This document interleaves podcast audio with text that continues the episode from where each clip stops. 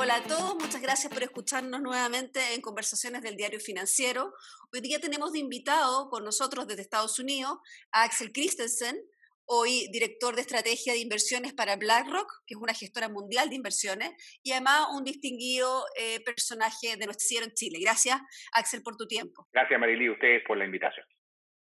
Mira, hace unas semanas tú comentabas en una provocadora cuña, creo yo, que el IMASEC de marzo era un aperitivo de lo que iba a ser abril. Ahora que ya han pasado un par de meses, ¿qué, qué viene? ¿Cuál es el plato de fondo? ¿Cómo está la cosa? Sí, bueno, aquí yo creo que el, menú no tiene muchas sorpresas, Marily, porque de alguna manera es cosa de constatar lo que está pasando no solamente en Chile, sino que a nivel global, que las economías literalmente se congelaron, ¿no es cierto?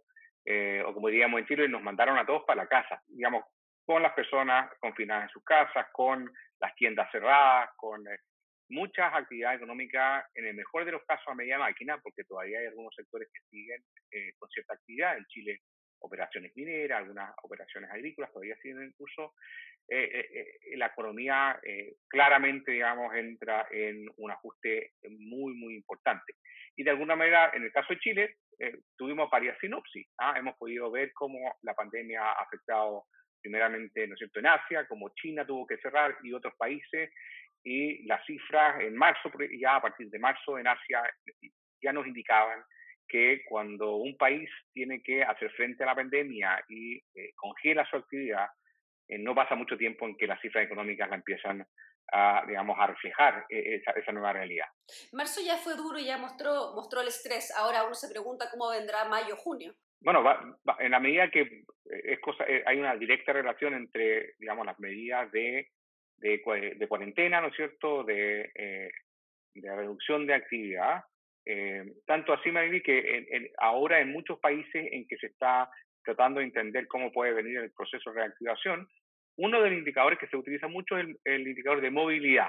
Ah, sabemos a través de las redes de, de teléfono, ¿cierto? Si las personas se quedan en su casa o empiezan a salir de su casa, se empiezan a ir. Sí, pero ¿cuáles son los que hoy día tú sientes que eran indicadores de, de, crisis nuevos, que no son los tradicionales que se miran en una crisis financiera como las que hayamos tenido habitualmente? La movilidad, me dices tú, ¿qué otra cosa estás mirando tú que sea especial de esta crisis? Eh, indicadores de emisiones, por ejemplo, eh, indicadores de tráfico. De emisiones, perdón, de emisiones tú te, tú te refieres porque en el fondo una zona que está reactivada, que está partiendo, empieza a emitir eh, contaminación. Exacto. En algún momento en China, por ejemplo, eh, empezamos a mirar mapas de calor. Sabíamos que donde antes había actividad ¿no es cierto? industrial, típicamente esos mapas, ¿no es cierto?, mostraban zonas rojas porque había, se genera calor, ¿no es cierto? En la medida que estas plantas cerraban, se, se volvían colores mucho más oscuros. Entonces, uno también a través de eh, estos como mapas de, de, calor eh, puede ir también viendo de, qué manera se va afectando la actividad. Hay una multiplicidad de, eh, indicadores más allá de lo económico, que de hecho los indicadores económicos tradicionales, muchos de ellos que se basan en, en encuestas, hoy día están eh, muy difíciles de, de, llevar a cabo en la normalidad. O sea, las encuestas de empleo, por ejemplo, las encuestas de precios, eh, se hacen mucho más difíciles de, de alguna manera, eh, seguir con los mismos indicadores. Entonces uno se tiene que poner más creativo y buscar indicadores que te permitan entender cómo se está eh, de alguna manera eh, desenvolviendo la actividad económica y, muy importante cómo podría ser la recuperación. Tú mencionaste eh, que era especial, que había sido importante el caso de China mirar mapas de calor u otros tipos de indicadores y eso tiene que ver probablemente con que las estadísticas chinas y la información en China no tienen la misma fuerza y credibilidad que tienen en los países desarrollados tradicionales. Mi pregunta es, ¿tú ves una mejora de los indicadores en China en el sentido de transparencia, de accountability de lo que está pasando? Eh, pero no necesariamente se veía eso, sino que también, eh, y esto es válido para todos los países fuera de, de, China, es que los indicadores tradicionales de alguna manera están basados en una situación de cierta normalidad, que podemos salir a la calle, encuestar a las personas, a, eh, luego hay que volverse más ingeniosos y más creativos, como por ejemplo a través de indicadores que nos entregan la movilidad de los teléfonos celulares, entender si la gente está volviendo los malls, si están tomando eh, locomoción eh, colectiva, ¿ah? que ha sido, por ejemplo, un notorio cambio. Si uno mira eh, la situación en China ahora, hay muchas actividades que prácticamente han vuelto a la normalidad. sobre todo la, todo lo que es actividad fabril. Ah, la manufactura en, China está prácticamente a niveles pre-pandemia, pero actividades eh, más ligadas a servicios, a los restaurantes, eh, digamos, el comercio en general, todavía está, digamos, a media máquina, más o menos al 50-60%, y después abiertamente, y esto también es una buena sinopsis, el transporte aéreo, que es muy importante dentro de China, la gente es un país muy grande, ¿cierto? Y la gente se traslada en aviones, eso recién se empina eh, apenas sobre el 20% ¿ah? de cómo era la actividad. Entonces, ese tipo de indicadores eh, nos ayudan a complementar Ahora, para eh, Chile, indicadores que, quizás no se sabían, no, no se pueden medir de la misma manera ahora. A lo que tú me estás contando serían buenas noticias para Chile, porque Chile, en el fondo, eh, más allá de la actividad de restaurante y de movilidad, es la manufactura y la demanda de esos productos. O sea, para nosotros podríamos ver en esos brotes o en esa normalización una buena noticia. O sea, partiendo siempre por el, el, vaso medio lleno, es una buena noticia. Lamentablemente, no son necesariamente sectores que sean muy, eh, muy importantes en cuanto a eh, creación de puestos de trabajo. ¿ah? El sector minero típicamente es un sector que eh, genera mucha actividad en, en, cifras, ¿no es cierto? Y es importante porque también eh, puede generar muchos ingresos para el fisco, ¿ah? pero no es un, importante creador de puestos de trabajo como son la construcción o el comercio. Entonces podemos tener una reactivación un poquito engañosa en las cifras. Ojalá que eso se manifieste rápidamente en la recaudación fiscal, porque eso ayuda, obviamente. Sobre todo los planes de... Tener, Exacto, pero pueden tener una reactivación mucho más demorada en la creación de puestos de trabajo. Todos sabemos, Axel, que tú estás súper encima del debate en Chile y las últimas semanas hay una tremenda discusión de si esto se recupera en forma de B, de U, de W y todas las letras posibles. Cuéntame, ¿en qué abecedario vas viendo tú la clave de la recuperación? A ver, eh, es, es difícil responder porque un poco lo que te mencionaba recién, vamos a ver distintos sectores, incluso distintos países, recuperarse a tasas distintas. O sea, a, veces me preguntan, bueno, la recuperación global, ¿cómo se va a ver? Mira, te mencionaba recién China, que muestra algunos indicadores mejores. El caso de Estados Unidos, donde, donde vivo, todo apuntaría que se, fuese una recuperación relativamente rápida en cuanto a actividad, por la cantidad de estímulo que el gobierno le está, eh, de, alguna manera, eh, ¿no es cierto?, entregando a la economía pero a pesar de que eh, a cifras globales, si tú tienes China y Estados Unidos relativamente eh, eh, en una trayectoria de rápida recuperación, en el agregado, ¿no es cierto?, se ve que la economía global se puede estar pareciendo en algo entre una U y una B. Pero dentro de esa, de esa forma, ah, probablemente vamos a ver países, sectores que sean más parecidos a una B corta. ¿ah? El comercio electrónico, por ejemplo. De hecho, probablemente no fue nada, digamos. Después tiene eh, la manufactura en China, que fue más parecida a una B corta. Después tienes otros eh, sectores que son más parecidos a una U. Y lamentablemente, yo creo que van a haber muchos que van a ser abiertamente una L, es decir, que van a haber sectores que probablemente nunca se recuperen a los niveles de actividad que tenían previo a la pandemia porque sufrieron eh, consecuencias mucho más duraderas, ¿ah? impactos mucho más fuertes. Sí, una cosa interesante, Axel, es que mirando los informes que tiene BlackRock eh, abiertos, los que están en el fondo público, se ve una, eh, un acento muy importante en el rol que ustedes le dan a cómo los gobiernos y en general las autoridades a nivel global se han comportado y han enfrentado esta crisis desde los paquetes de estímulo hasta las medidas sociales. Eh, da la impresión que ustedes le otorgan en esta crisis una, un rol especial y valoran lo que se ha hecho. Cuéntame un poco más de eso porque eso es una misión interesante frente a las múltiples críticas que hay normalmente de que no se ha hecho suficiente a nivel mundial, que falta, faltan estímulos, que falta buenas políticas públicas, etcétera. Sí, obviamente esta es una crisis ¿ah? y si yo pudiese cobrar, no sé, 100 pesos por cada vez que se dice sin precedente, estaría millonaria, pero claramente sin precedente. Ah, y eso ha requerido también de respuestas sin precedentes. Y si bien, Marily, toda crisis de alguna manera es una crisis distinta a las demás. ¿ah? Esta, sin lugar a dudas, tiene características muy distintas a la crisis financiera de 10, años atrás, pero igual hay algunas páginas ¿ah? del manual de solución de la crisis pasada que igual sirven. ¿ah? Y los bancos centrales, por ejemplo, han usado e, esas páginas muy, eh, yo creo que muy rápidamente. La crisis anterior fue una crisis que partió del sector financiero, partió de los bancos, y de ahí fue, de alguna manera, contaminando el resto de la economía. Aquí fue un poco al revés, esto parte como una crisis sanitaria que tiene consecuencias económicas y finalmente, y ahí estaba un poco lo que han hecho bancos centrales particularmente, han tratado de contener ah, y ojalá que no se contagie el sistema financiero. Y hasta el momento, ¿ah? y, yo soy muy cauteloso porque hasta el momento, este es un riesgo todavía que está abierto, los bancos, eh, el sector financiero en general, se, ha, un poco aislado de los efectos económicos. ¿ah? Eh, y eso es importante porque eh, eso permite que los, los gobiernos, junto con, digamos, lo que están haciendo a través de los bancos centrales, los gobiernos intenten de, tender un puente. Sabemos, ¿ah? Ah, y de nuevo, esto por ahí está dicho, ¿no es cierto?, que la historia no se repite pero rima, y por lo tanto, mirando pandemias pasadas, uno sabe que eventualmente se resuelven en la medida que salgamos con una vacuna. Sea, sabemos que esta es una crisis que tiene de alguna manera fecha de vencimiento. Se tarda. ¿ah? Y lo que están intentando hacer los gobiernos ahora es tender un puente entre la crisis actual y ese momento en que tengamos más certeza en la salida. Los gobiernos, ¿ah? y aquí depende un poco, obviamente, de los recursos, pero también de cierta medida de cierta creatividad, de cómo tender un puente que ojalá sea capaz de cubrir el valle completo, el precipicio completo. ¿ah? Lamentablemente hay algunos países que no tenemos tantos recursos y nos alcanza hasta la mitad del precipicio. Lo más difícil, Marily, es que no, no, tenemos una certeza completa de cuánto tenemos que construir el, puente. Y, yo soy cuidadoso porque eh, esto es como tratar de construir un puente y tú dices, no, hay que hacer el puente lo más sólido posible.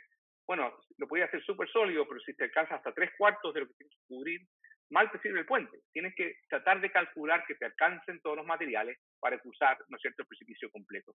Y eso es re difícil cuando no tienes una, una medición muy precisa de cuánto puede hacer eh, eh, eh, la longitud del puente que tienes que construir. Ahora, ¿a ti te parece que en general el ritmo que ha tenido el gobierno chileno en inyectar por diferentes políticas públicas ha sido el adecuado? ¿Ha mantenido este equilibrio entre, entre tener un puente suficientemente largo y uno suficientemente estable? Yo, yo distinguiría, Mayri, entre dos etapas. Y esto no es solamente para la situación en Chile, sino que también se puede, eh, también se puede constatar en otras economías. Aquí mismo en Estados Unidos. Una cosa son los anuncios que hacen los gobiernos y eventualmente su aprobación por el Congreso. Y otro, yo, yo, diría que el foco y los últimos eh, análisis que hemos hecho en BlackRock se han ido eh, trasladando al, a este segundo área que es la implementación. Porque podemos hacer unos anuncios fantásticos, ahí los congresos pueden aprobar una tremenda cantidad de recursos, pero si la implementación va lenta, si no se están haciendo llegar los recursos ya aprobados a, aquellos sectores que más lo necesitan, los hogares de menores ingresos, las empresas, eh, ¿no es cierto?, eh, más vulnerables, ¿no cierto?, a, esta situación, eh, la, verdad es que no sacamos nada con, de alguna manera, aprobar todos los materiales para construir el puente, ¿ah? si los constructores y los ingenieros no están siendo lo suficientemente diligentes en, en construir eh, eh, a partir de los recursos que reciben. Claro, en ese sentido puede tener que ver con las espaldas de un país. Un país puede estar dispuesto a quemar esa plata, como dices tú, cuando es un país que tiene tremenda espalda. Sin embargo, en un país que tiene recursos limitados, eh, se hace más importante cuidar que lo que se transfiera sea sustentable, ¿no? Eso, o, o, abiertamente definirlo como estos no van a ser créditos, estos van a ser transferencias que no vamos a esperar que se resuelvan, o sea, que se devuelvan. ¿Y tú crees que en, Chile hay... en Chile hay una especie de confusión porque hay empresas que necesitan y entienden que los recursos como que casi tendrían que llegarlas por, por ¿no es cierto?, por, por secretaría, ¿cierto? Pero a, eh, en, la medida que se canalizan a través de los bancos eh, y hay una porción que sigue siendo a riesgo de los bancos, los bancos, claro, bajan un poco, ¿no es cierto?, el, el nivel a, momento de analizar, porque hay una importante garantía estatal, pero, eh, pero, pero, están haciendo lo que, lo que les es propio. ¿ah? Entonces, cosas que, que, que, son de diseño ¿ah? son tanto más relevantes en cuanto a generar eh, los comportamientos que tú quieres para hacer una reactivación, como para apoyar o no con criterios de, de otorgamiento de crédito o solamente como a través de un medio de pago. Y yo te diría que hoy día, más que la discusión si es que cuántos puntos del PIB, por arriba por abajo, hoy día yo creo que el foco debe estar más centrado en evaluar si esas políticas están siendo efectivas ah, frente a, y, y, no, aquí hay mucho que aprender. Ah, y yo creo que eh, todos tenemos que ser un poquito más, a ver, ¿cómo te diría? Más abiertos a reconocer que hay muchos prueba y error acá. ¿ah? porque estamos frente a situaciones muchas, muchas Porque es la primera vez, claro. Porque entonces, yo, yo a veces como que me frustro porque hay como una, una especie como de crítica muy fácil a que, ah, bueno, pero eso no está resultando. Bueno, obviamente, si aquí hay muchas cosas que no se conocen bien, hay muchas respuestas que, a, menos que tú pongas en ejercicio e, esa política, no vas a, saber sus consecuencias. Lo importante es ir midiéndolo, ojalá lo más rápido y ir enmendando el cambiando, cambiando el timón a, medida, que tú tengas esa información. Ah, y, en ese sentido, mi mensaje sería, ojalá seamos un poquito más lentos en la crítica ah, eh, y, por otro lado también el gobierno más abierto a más propuestas eh, en la evaluación como para tener mejor idea, eh, digamos, qué efectividad están teniendo las medidas. Estamos conversando con Axel Christensen, el director de estrategia de inversiones para BlackRock eh, para América Latina. Eh, tengo una pregunta, Axel. Tú estabas mirando bien de cerca todos estos procesos de implementación de las políticas públicas. En Chile viene un debate grande con respecto a la ayuda a las grandes empresas, que es un tema que hasta ahora eh, se había dejado en segundo lugar, priorizando correctamente tanto al empleo como a las pymes. ¿Cómo ves tú ese debate? ¿Qué cosas interesantes crees tú que se han hecho en otros países? ¿Y por dónde sería una, una, buena entrada a ese tema? Yo creo que hay que separar un poco la discusión, Emily, en, quizás en dos aspectos. Primero, e, en entender, si uno quiere darle, eh, como digamos, imagino que pretende el gobierno, un sustento económico a, a los hogares, a las pymes, eh, tienes que pensarlo desde la perspectiva de un ecosistema. Muchas pymes funcionan en relación a empresas de las cuales son predadores o pueden ser, eh, ¿no es cierto?, eh, de alguna manera parte, ¿no es cierto?, de, de, de, de esos e, ecosistemas. Luego, como que resolver la situación para las pymes dejando a las empresas grandes por fuera, ah, como que no tiene mucho sentido, es como una eh, respuesta incompleta, ah, sobre todo si le queda sustentabilidad a eso. Yo creo que, yo creo que no cuesta mucho entender que si quieres de alguna manera cuidar del ecosistema económico, las grandes empresas también tienen un rol ahí.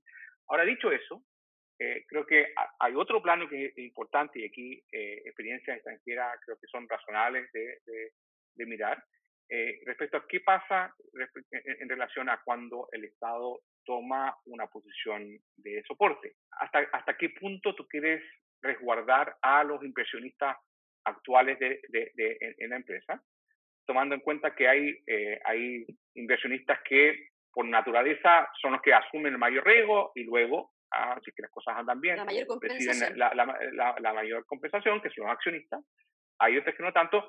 Esta situación tiene una diferencia porque de alguna manera el freno económico, esta paralización económica, está ocurriendo por, de alguna manera, una acción de política de gobierno. Son los gobiernos los que están, de alguna manera, llamando a que hay que cerrar, ¿no es cierto?, las tiendas, hay que quedarse en la casa. Luego, no son observadores imparciales de esto, tienen, por decirlo así, eh, algún, digamos, eh, responsabilidad. Entonces, hay que buscar algún, quizás, terreno intermedio. ¿ah? Una solución que se ha visto, por ejemplo, es que los gobiernos, al momento de entregar recursos, tengan cierta propiedad, que eh, eventualmente ellos tengan una preferencia en, recuperar a lo que ellos han entregado como, como apoyo, pero, pero que no sea una compensación gratuita que no sea un sustento gratuito. Ahora, suponiendo que no es gratuito, que, que tiene, todo el sentido la lógica para el incentivo, sino cuando hay riesgo, eh, se asume el Estado, eh, no tiene sentido, pero, pero entrar en la propiedad es un tema complejo, porque la historia de las empresas eh, estatales han sido, o sea, ha sido un, un, tema complejo del que el país decidió deshacerse y desandar ese camino, sobre todo en algunos temas como, por ejemplo, líneas aéreas, que son sumamente competitivas a nivel internacional, o sea, tienen complejidades eh, más allá de la extracción de recursos. ¿Tú crees que sería razonable pensar que Chile, por ejemplo, eh, tomara o pidiera eh, un porcentaje de la propiedad de la TAM? tener al Estado como un accionista de una empresa tiene un montón de complejidades ¿ah? y eso hace mucho más difícil esta alternativa. Si, si, no fuera así, yo creo que sería, no estaríamos ni siquiera discutiendo, sería evidente pero, pero e, efectivamente no solamente tiene, e, e, el Estado es un accionista muy particular porque tiene un sinfín de objetivos distintos a un inversionista normal, ¿ah? que, que, digamos, típicamente lo que le interesa es maximizar eh, los beneficios de la empresa. El, Estado se va a preocupar, por ejemplo, de eh, la creación de puestos de trabajo para no eliminarlo, regula a la empresa que eventualmente puede estar en su propiedad. Entonces, son relaciones muy complejas. Luego, la prudencia aconsejaría de alguna manera, si es que va a entrar el Estado como accionista, incluso en ese momento definir claramente, dentro, digamos, de, lo posible, porque no tenemos una bola cristal, digamos, muy diáfana, a el camino de salida. O sea, cuánto sería, eh, de qué manera eh, ejercería sus derechos ah, eh, corporativos.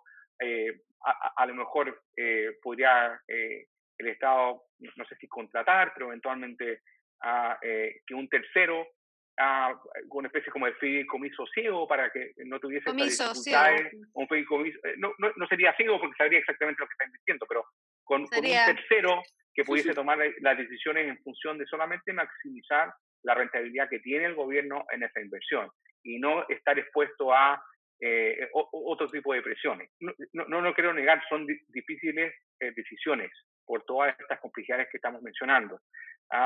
Pero, eh, por otro lado, el salir a socorrer a los inversionistas sin que ellos asuman de alguna manera, digamos, la parte más negativa de los riesgos, eh, crearía, digamos, una situación de incentivos que, que, sería demasiado poco, eh, digamos, yo, creo que sería eh, no solamente irresponsable en cuanto a eh, en los incentivos, digamos, inexcusable frente a la tremenda cantidad de eh, demanda que hay por esos recursos estatales que son escasos.